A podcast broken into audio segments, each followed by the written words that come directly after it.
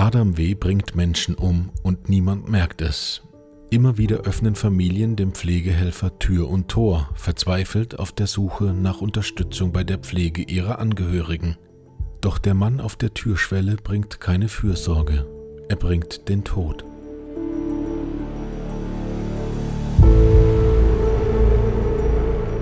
Mordsgespräche, der Podcast der Mainpost zu wahren Verbrechen aus Franken.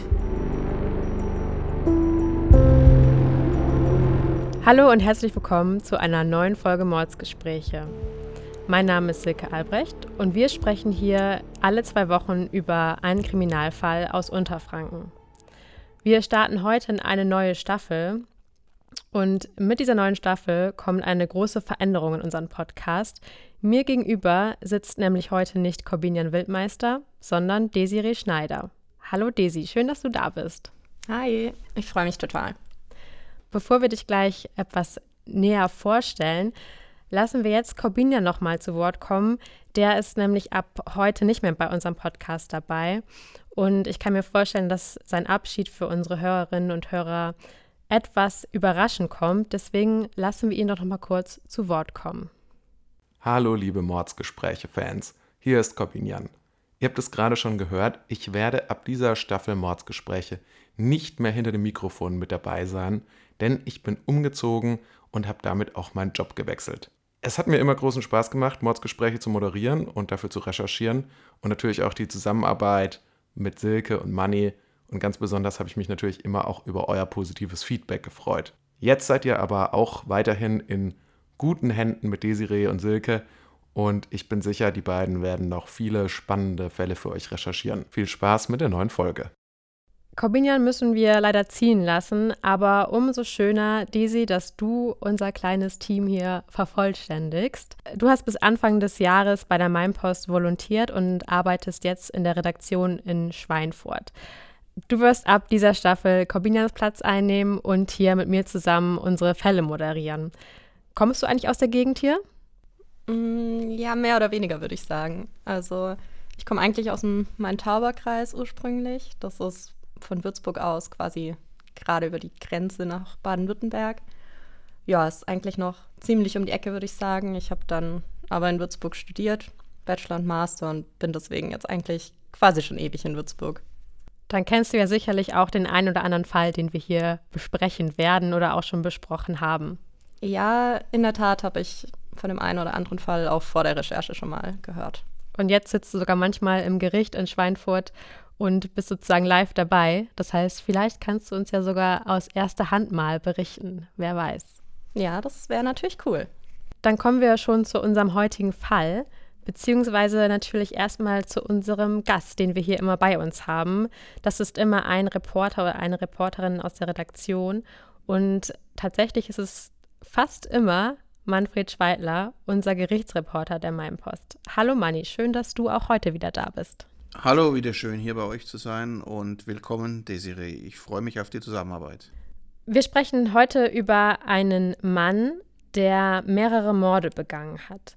In Unterfranken, aber auch zum Beispiel in München und in anderen Teilen von Deutschland. Dass es sich um einen Serienmörder handelt. Ähm, er hat auch viele versuchte Morde auf dem Kerbholz, ist aber erstmal nicht aufgefallen. Obwohl mehrere Menschen gestorben sind, hat es fast ein Jahr gedauert, bis man überhaupt auf die Taten aufmerksam wurde und sie dann auch mit ihm in Verbindung brachte. Auch weil die Polizei Hinweisen von Angehörigen nicht vehement genug nachgegangen ist. Unsere Geschichte heute beginnt zunächst in Mülheim an der Ruhr. Hier bekommt Hermann Wilmers im Juni 2017 eine neue Pflegehilfskraft für die 24-Stunden-Pflege ins Haus. Manni, was ist es denn für ein Mensch, der da bei Hermann Wilmers einzieht? Wir wollen den Mann Adam W. nennen. Die Tochter von Hermann Wilmers hat später gesagt, dass sie den Mann von Anfang an unsympathisch fand. Ein Eindruck, den später viele andere teilten. Er war stark übergewichtig, ungepflegt, unhöflich, ruppig. Er kam kaum die Treppe zur Wohnung rauf. So wurde er vom ersten Eindruck her beschrieben. Trotzdem ist er bei Hermann Wilmers eingezogen und das ist auch so üblich bei dieser 24-Stunden-Pflege, für die er häufig gebucht wurde. Genauso ist es. Pflegebedürftige Menschen können dadurch zu Hause bleiben. Sie müssen nicht ins Heim. Denn äh, es zeigt sich halt auch, dass Familienmitglieder häufig die Pflege nicht allein stemmen können. Deshalb zahlen sie dann Agenturen, um Pflegekräfte zu finden. Der Fachkräftemangel ist in der Branche ein großes Problem. Dadurch stehen die Familien unter Druck und sie haben nicht immer die große Auswahl bei den Pflegekräften. Manche sind froh, wenn sie überhaupt jemanden bekommen. Wie sieht so eine Pflege zu Hause dann aus? Also was sind die Aufgaben der Pflegekraft? Wir müssen jetzt in diesem speziellen Fall sagen, Adam W. war Pflegehelfer. Das heißt, er durfte zum Beispiel keine Medikamente verabreichen. Er durfte alle Aufgaben des täglichen Lebens machen. Er durfte sich um den Haushalt kümmern. Denn Pflegebedürftige können oft ja nicht mehr allein aufstehen oder nicht mehr laufen. Sie müssen gewaschen werden, beim Essen unterstützt, angezogen und generell muss man sie im Alltag bei allen möglichen Handreichungen unterstützen. Häufig schlafen die Senioren auch schlecht und brauchen jemanden, der in der Nacht da ist, wenn sie ein Problem haben. Das heißt, die Aufgaben dieser Pflegehelfer richten sich häufig danach, was die Senioren eben auch benötigen, in welchem Pflegestatus, in welchem Pflegegrad sie vielleicht auch sind. Ähm, und das heißt vor allem, dass die Senioren mit den Pflegekräften auf engstem Raum zusammenleben und wahrscheinlich häufig mehr Zeit mit ihnen als mit ihrer Familie verbringen und enger mit ihnen zusammenleben. Das kann sicherlich in vielen Fällen eine große Belastung sein. Es birgt auf jeden Fall Konfliktpotenzial, vor allem wenn es um eine Person geht, die unsympathisch und ungepflegt ist. Wie bei Adam W. jetzt, wie wir schon gehört haben. Genau.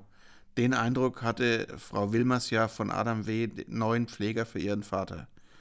Zudem sagte sie später, dass Adam W. überhaupt kein Interesse an ihrem Vater gezeigt habe. Für ihn war nur wichtig, dass er Internet in der Wohnung hat und einen Fernseher. Und trotzdem stellt die Familie ihn als Pfleger ein. Also ja, wahrscheinlich dann aus der Not heraus, weil sie dringend jemand gebraucht haben.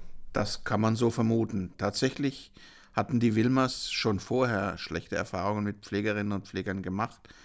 Einmal hat eine Frau, weil sie so betrunken war, das ganze Haus aufgeweckt. Und einmal hat ein Hilfspfleger schon am ersten Tag eine ganze Flasche Korn getrunken.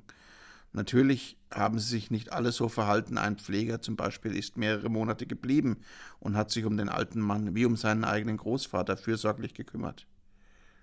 Adam W. ist jetzt aber scheinbar nicht einer von der Sorte liebevoller Kümmerer. Nee, definitiv nicht. Auch Hermann Wilmers soll zu seiner Tochter gesagt haben, wenn der bleibt, springe ich aus dem Fenster. Er war sehr unglücklich mit der neuen Situation, aber Adam W. blieb erstmal. Aber tatsächlich nicht sehr lange, denn nur einen Tag nach seinem Einzug muss Hermann Wilmers ins Krankenhaus. Wie sich später zeigt, hat sein Sohn ihn in einem apathischen Zustand gefunden und ins Krankenhaus gebracht. Da hat sich Herr Wilmers dann zunächst erholt, aber er ist sechs Wochen später gestorben. Über befreundete Ärzte erfährt die Familie dann etwas Merkwürdiges, nämlich dass Hermann Wilmers einen ungewöhnlichen niedrigen Blutzuckerspiegel hatte, als er ins Krankenhaus eingeliefert wurde. Es keimte der Verdacht, dass ihm jemand Insulin gespritzt haben könnte, heißt es. Und Frau Wilmers erstattet Anzeige, wohlgemerkt im Juni 2017. Frau Wilmers ist hier die Tochter von Hermann Wilmers, richtig? Genau. Das heißt, die Polizei beginnt jetzt zu ermitteln. Das sollte man meinen, aber wirklich ermittelt wird wohl nicht. Zumindest hört die Familie nichts mehr von der Polizei. Erst später kommt heraus, dass die Ermittlungen sehr strümpfig geführt wurden und eingestellt wurden, weil davon ausgegangen wurde, dass Hermann Wilmers sich die Spritze auch selbst hätte geben können. Die, die Spritze, Spritze, mit, dem, dem Insulin. Die Spritze mit dem Insulin, genau. Das wurde der Familie allerdings nie mitgeteilt. Hätte die Polizei sich damals an die Familie gewandt, wären die Ermittlungen vielleicht nicht im Sand verlaufen. Hermann Wilmers hätte sich nämlich nie die Spritze selbst geben können. Er hatte starke Arthrose in den Händen und konnte kaum einen Löffel halten, geschweige denn sich eine Spritze geben. Das war undenkbar. Das hat die Tochter von Wilmers später auch in einem Interview gesagt. Die Polizei hat damals also mit Adam W. gar nicht gesprochen. Nein, Adam W. war zu diesem Zeitpunkt der Anzeige schon nicht mehr bei der Pflegeagentur unter Vertrag und die Polizei machte keine Anstalten, ihn zu suchen. Überhaupt fiel auf, dass er sich relativ schnell von seinen Pflegestationen vom Acker gemacht hat, um zu einer neuen Stelle aufzubrechen. Das hatte später noch ein Nachspiel für die Polizisten, weil der, weil der Auftrag des Staatsanwalts nicht erfüllt war, in anderen Bundesländern nachzufragen, ob es da ähnliche Fälle und ähnliche Erfahrungen mit Adam W. gegeben hat, wurden dann drei Polizisten suspendiert und zwei versetzt, weil sie so schlampig gearbeitet hatten. Das war dann natürlich aber erst später, als der ganze Fall dann ans Licht kam. Korrekt. Das heißt, wenn die Polizei damals besser gearbeitet hätte, dann hätte Adam W. eventuell schon geschnappt werden können. So jedoch taucht er jetzt aber erstmal unter, wechselt dann häufig die Agenturen und treibt in ganz Deutschland sein Unwesen, bis er dann Anfang 2018 in Unterfranken auftaucht. So kann man das sagen. Im Januar taucht Adam W. in Wiesenbronn auf, einem kleinen Ort östlich von Kitzingen, bei einer Familie, die wir hier Bergmann nennen wollen. Hans Bergmann ist äh, ehemals Wirt in Wiesenbronn, ein sehr bekannter Mann im Ort, aber inzwischen pflegebedürftig. Die eigentliche Pflegerin, die sich um ihn kümmerte, ist drei Wochen in Urlaub und man sucht eine Vertretung über eine Agentur. Und dadurch kommt Adam W. in den idyllischen Weinort und zieht bei Hans Bergmann ein. Und was sagt die Familie Bergmann über ihren ersten Eindruck von Adam W.? Ihr Eindruck deckte sich offenbar mit der in früheren Fällen. Er war extrem unsympathisch, mürrisch, äh, kam mit der Familie überhaupt nicht zurecht. Adam W. zieht ein, aber diesmal dauert es etwas länger, aber tatsächlich auch nur ein paar Tage, bis etwas passiert. Diesmal stirbt Adam W.s Patient nach einer knappen Woche in seiner Obhut. Anders als in dem Fall in Mülheim bei Hermann Wilmers ahnt zunächst niemand, dass Hans Bergmann keines natürlichen Todes gestorben sein könnte. Zumindest niemand in der Familie. Korrekt. Erst später stellt sich heraus, es hatte doch jemand Verdacht geschöpft, es aber nicht der Polizei gesagt. Während nämlich Adam W. praktisch sofort nach dem Tod seines von ihm Betreuten sich vom Acker macht, kommt die Pflegerin zurück, die im Urlaub war. Und sie will bei der Beerdigung des alten Mannes dabei sein, den sie so lange gepflegt hat. Und äh, wohnt für diese Zeit wieder in dem Zimmer, in dem zeitweise Adam W. untergebracht war. Und weil während sie da übernachtet, macht sie äh, einige ganz seltsame Entdeckungen. Sie findet nämlich Medikamente und leere Ampullen von Spritzen und sagt das auch der Chefin ihrer Agentur, die Adam W. vermittelt hatte. Wir haben ja vorhin schon gehört, dass Adam W. keine Medikamente verabreichen durfte, weil er diese Qualifikation nicht hatte. Und ähm, er hat scheinbar sich nicht mal die Mühe gemacht, hinter sich aufzuräumen oder die Spuren seiner Taten zu verwischen. So kann man das sagen, äh, wobei man nicht ausschließen konnte zunächst, dass er die Medikamente selbst benutzt hat, denn er war Diabetiker, so kam er auch an das Insulin. Das weiß die Pflegerin aber nicht. Sie hat ein mulmiges Gefühl und das sagt sie ihrer Chefin auch. Du hast mit dieser Pflegerin auch selbst gesprochen. Was hattest du für einen Eindruck von ihr? Was hat sie dir gesagt? Sie war als Pflegerin von ganz anderem Kaliber als er, hat sich intensiv um ihren Patienten gekümmert äh, und auch familiäre Gefühle fast für ihn gehabt.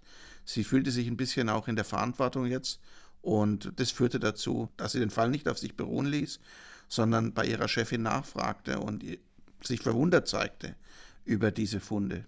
Diese Chefin tat alles, um abzuwiegeln. Sie sagte zu ihrer Mitarbeiterin, sie solle das vergessen, dass Adam W. Äh, da angestellt worden ist und die Medikamente sollte sie entsorgen.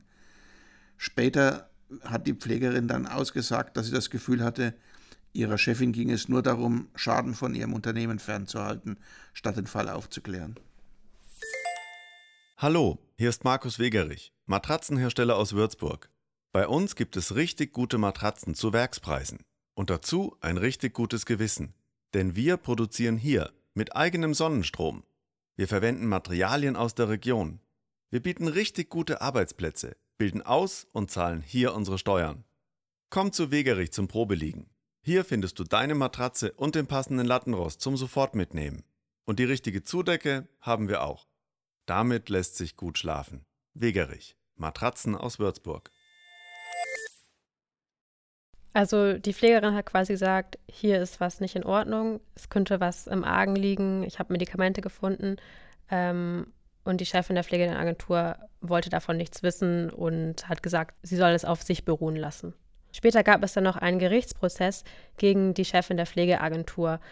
Stand da die Pflegerin auch ähm, als Zeugin vor Gericht? Nein, sowohl sie als auch die Chefin waren dann angeklagt dass sie nicht früher ihren Verdacht auch bei der Polizei geäußert hatten, denn das hätte dazu führen können, dass ein weiterer Mord verhindert hätte werden können. Äh, die Anklage lautete deshalb auf Strafvereitelung, weil sie nicht zur Polizei gegangen waren. Allerdings hinkte das Ganze an einer ganz dünnen Beweiskette. Vor dem Amtsgericht Kitzingen wurde der Fall dann gegen die beiden Frauen wegen Mangels an Beweisen fallen gelassen. Die Familie von Hans Bergmann bekommt von dem Ganzen aber gar nichts mit. Die gehen jetzt erstmal davon aus, dass der Senior eines natürlichen Todes gestorben ist. Genauso ist es. Sie tragen den ehemaligen Gastwirt zu Grabe in einer sehr würdigen Beerdigung, bei der das ganze Dorf Anteil an seinem Tod nimmt. Denn Hans Bergmann war, wie gesagt, ein bekannter und beliebter Mann in Wiesenbronn gewesen. Er pflegte einen persönlichen Umgang mit seinen Gästen und war ein Gastwirt mit Herz und Seele. Ähm, er hatte eine große Familie und war noch mit 80 Jahren im Gesangverein aktiv. Zum 80. Geburtstag kam sogar die Landrätin zum Gratulieren vorbei. Das macht sie auch nicht bei jedem. Das zeigt schon, dass er ein sehr bekannter Mann war. Und äh, im Januar 2018, als er starb, war er dann 84 Jahre alt. Das klingt ja, als wäre Hans Bergmann wirklich eine Institution gewesen in Wiesenbronn. Wann erfährt seine Familie denn, dass er möglicherweise Opfer eines Verbrechens geworden ist? Erst einige Wochen später, da kommt nämlich die Polizei nach Wiesenbrunn und sagt zur Familie, die Leiche muss exhumiert, also wieder ausgegraben werden, damit man sie untersuchen kann. Für die Angehörigen, die noch mitten in der Trauerphase sind, die gerade dabei sind, den Tod ihres Angehörigen zu verarbeiten, ist das natürlich ein Riesenschock. Wir haben jetzt von zwei Stationen gehört, an denen Adam W. als Pflegehelfer gearbeitet hat. Einmal in Mülheim und einmal in Wiesenbronn. Und es war immer der gleiche Ablauf. Er ist eingezogen bei den Senioren und kurz darauf sind die Leute gestorben oder im Fall von Hermann Wilmers erstmal ins Krankenhaus gekommen. Jetzt, etwa mehr als ein halbes Jahr später, nach dem ersten Fall, über den wir gesprochen haben, tritt die Polizei auf die Bildfläche nämlich kurz nach dem Tod von Hans Bergmann im Januar 2018. Manni, wie kam es dazu? Wir müssen uns daran erinnern. Adam W. war nach diesem kurzen Aufenthalt in Wiesenbronn schnell wieder weitergezogen, als der alte Mann tot war.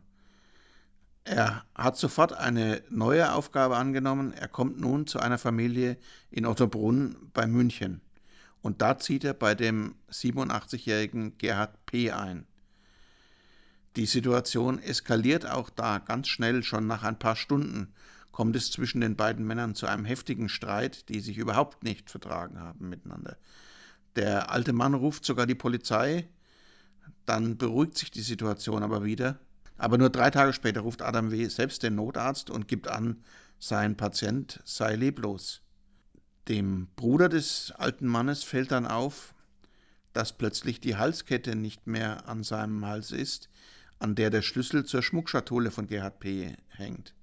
Er ruft die Polizei, die nimmt Adam W. mit aufs Revier und findet dann in seinen Sachen Eigentum von Gerhard P. Die vermisste Kette befindet sich in der Matratze des Pflegers in einem Versteck und auf dem Revier finden die Beamten EC-Karten und Bargeld, das dem Rentner gehört hat. Es stellte sich heraus, dass Adam P den Schlüssel zum Arbeitszimmer genommen hat und dort Schmuck, Bargeld und EC-Karten eingesackt hat. Dazu kommt, ein Arzt kann die Todesursache nicht genau feststellen und deshalb gibt es eine gerichtsmedizinische Untersuchung. Dabei stellen die Mediziner etwas sehr Verdächtiges fest, nämlich Einstichstellen, die vorher nicht dort waren und die sie der normalen medizinischen Behandlung nicht zuordnen können. Dazu kommt, auch Gerhard P. hat einen sehr niedrigen Blutzuckerspiegel, obwohl auch er kein Diabetiker ist, wie in dem Mülheimer Fall. Die Polizei vernimmt den Pfleger Und äh, im Laufe der Zeit, am ein, nur einen Tag später, gibt Adam W. dann zu, dass er Gerhard P. Insulin gespritzt hat, nicht mit der Absicht, ihn zu töten, wie er allerdings behauptet. Welche Absicht hatte er denn dann? Er behauptet, er wollte den Senior nur ruhig stellen, der ihn genervt hat. Kommt die Polizei dann jetzt gleich darauf, dass es noch weitere Opfer geben könnte? Ja, bei einer schnellen Abfrage zeigt sich, es gibt schon mehrere Anzeigen gegen Adam W., unter anderem die von Familie Wilmers, von der wir schon gehört haben. Dann wird der Leichnam von Hans Bergmann in Wiesenbronn ausgegraben, um ihn noch einmal zu untersuchen, und dabei werden auch Auffälligkeiten festgestellt, die darauf hindeuten, dass auch er ein Opfer von Adam W. geworden ist. Die Polizei geht an die Öffentlichkeit. Sie veröffentlicht Namen und Bild des Pflegers, um weitere Opfer zu finden. Und daraufhin melden sich beispielsweise auch in Unterfranken vier Familien, die den Mann erkennen, der Angehörige bei ihnen gepflegt hat. In ganz Deutschland sind es an die 70 Fälle. Angeklagt wird er später wegen sechsfachen Mordes und drei versuchten Morden in ganz Deutschland. Das heißt, nicht in allen Fällen war er als Mörder tätig, aber doch in einigen. Der Prozess gegen ihn findet dann 2020 in München statt. Was konnten die Ermittler bis dahin denn zusammentragen? Welche konkreten Fälle werden Adam W. vorgeworfen? Die Ermittler konnten 69 Orte ermitteln, an denen er beschäftigt war. Und sie werfen ihm sechs Morde vor, in Burg in Schleswig-Holstein, in Eckental in Bayern, in Speichingen in Baden-Württemberg, Hannover, Wiesenbronn und Ottobrunn. Dazu drei versuchte Morde, unter anderem der in Mülheim, und drei Fälle von schwerer Körperverletzung. Das heißt, es gab auch viele Orte, an denen Adam W. war, an denen nichts passiert ist. Auch in Unterfranken gab es mehrere Orte, an denen er beschäftigt war, an denen nichts passierte. Zwei im Kreis Rhön-Grabfeld, einer zwischen Kitzingen und Würzburg und einer an der Grenze zu Baden-Württemberg. Auffallend war, Adam W. blieb nie lange. Er wurde überall als aggressiv und lustlos beschrieben und er selbst sagt in einem Verhör, er habe in 15 bis 20 Fällen Insulin gespritzt. Wo die anderen Fälle waren, konnte aber letztendlich nicht geklärt werden. Hast du dann mit den Familien in Unterfranken gesprochen? Ich habe mit dem, vor allem mit der Familie in Wiesenbronn und mit einer weiteren Familie gesprochen. Und äh, das Bild deckte sich überall. Was kommt im Prozess zu den Motiven raus? Warum hat er die alten Leute umgebracht? In der Anklage werden ihm Habgier, Heimtücke und niedere Beweggründe vorgeworfen. Das heißt, in einigen Fällen hat er schlicht gestohlen, in den meisten Fällen durchsuchte er die Wohnungen nach Wertgegenständen und Bargeld. Er war aber bei Diebesgut auch nicht wählerisch, manchmal nahm er Bettwäsche, Waschmittel oder Weinflaschen mit und wenn es nichts zu stehlen gab und es ihm einfach zu anstrengend wurde, dann suchte er nach einer Ausrede, um aus dem Vertrag entlassen zu werden, etwa dass eine Verwandte gestorben sei. Ein anderes Motiv deutete er einem Polizisten im Verhör gegenüber an. Er sagte, dass die Leute grundsätzlich sehr aggressiv zu ihm waren und dass er vor allem gestresst und genervt gewesen sei. Er habe Menschen Insulin verabreicht, damit er seine Ruhe habe. Ein Senior musste beispielsweise sterben, weil er nachts nicht durchschlief und Adam W. beim Schlafen störte. Eine 79-Jährige, damit er in Ruhe ihr Haus durchsuchen und klauen konnte. Einem Demenzkranken spritzte er Insulin, weil der zu aggressiv für ihn war. Der Tod von Patienten war außerdem ein weiterer Ausweg für ihn aus einem Vertrag, wenn ihm die Leute zu nervig oder zu lästig wurden. Er blieb bis zum Ende der Vernehmung dabei, dass er nie die Absicht gehabt hätte, jemanden zu töten. Hat er in seiner Ausbildung zum, zum Pflegehelfer denn nicht gelernt, mit den Patienten umzugehen? Aggression und zum Beispiel Schlaflosigkeit sind ja auch häufig einfach Symptome der Krankheiten der alten Leute, zum Beispiel auch Demenz. Das wissen natürlich diejenigen, die eine sorgfältige Ausbildung genossen haben. Aber er hatte in dem dreimonatigen Crashkurs angeblich nur das Nötigste gelernt. Wie aufmerksam er da zugehört hat, darf man sich auch fragen, wenn man sieht, dass er beispielsweise auch im Prozess ständig eingeschlafen ist und äh, nie bei der Sache war.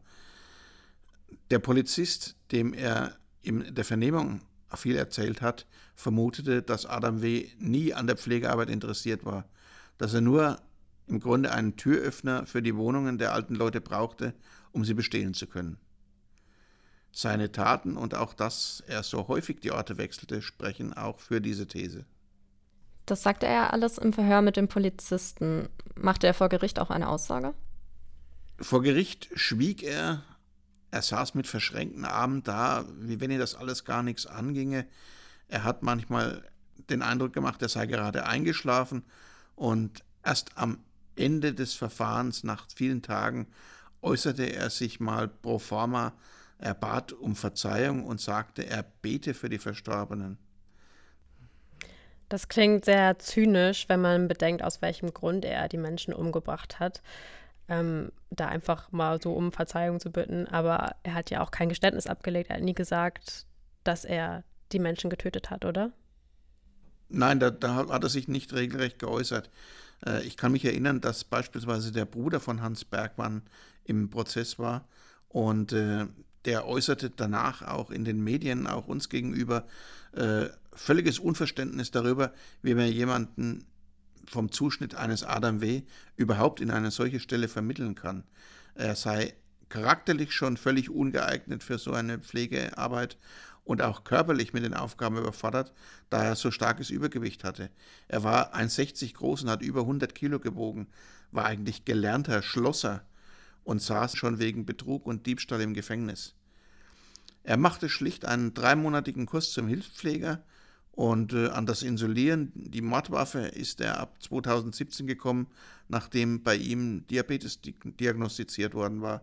Kurze Zeit später begannen dann auch die Morde. Das heißt, der große Teil der Morde hätte eigentlich verhindert werden können, wenn die Ermittlungsbehörden dem Fall in Mülheim an der Ruhr ordentlich nachgegangen wären. Manni, du hast vorhin schon mal erwähnt, dass es da später auch Konsequenzen für einige Polizisten gab.